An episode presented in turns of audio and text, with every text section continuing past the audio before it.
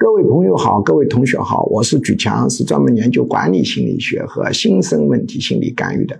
今天我们来讲一个话题，叫经济下行反而火爆的十五个行业。如果你对国外的经济成长史比较熟悉，你就知道，当经济下行的时候，有些行业反而火爆起来。根据各国的一个情况，我做了一个简单的汇总。下面这些行业很大的概率会反而火爆起来。第一个是电影业。以往西方的经济危机期间，电影业都是逆势成长的。为什么呀？因为心烦了，看看电影去解闷啊。而看电影的成本又比较的低。第二个是游戏业。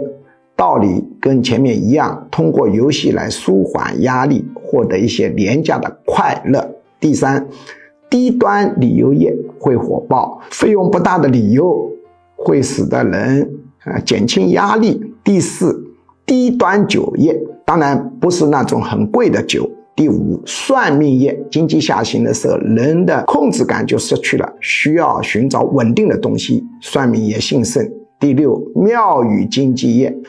因为觉得自己的力量不够，就要借助神明。第七，心理咨询业不开心的人多了，心理咨询开始上升。第八，广告营销相关行业，因为各个企业生意不好做，反而会加大营销的投入。第九，管理咨询业，因为生意不好，大家就觉得自己有毛病，于是就要寻求改善。第十，实用教育业。在欧美经济危机的时候，MBA、EMBA 的教育都是往上走的。当然，他们的教育比我们中国的公立大学的教育有一个很大的区别，他们是好的大学多半都是私立的，是市场打出来的，是比较实用的啊。公立大学的教育常常不怎么实用。那么，实用的教育业的。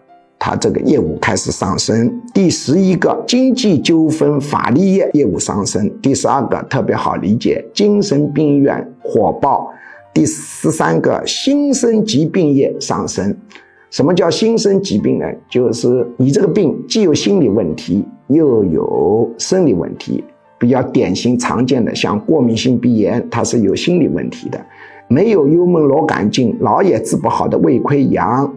既有生理问题，也有心理问题，肠易激综合症啊，包括一型糖尿病、类风湿关节炎等等。那么这些新生疾病的这个需求量就会上去。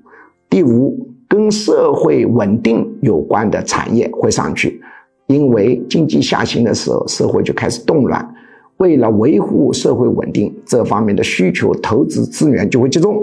第六。砍成本的各种辅助行业，拼多多就是属于这种行业。这个时候啊，降低成本的行业它就会兴盛。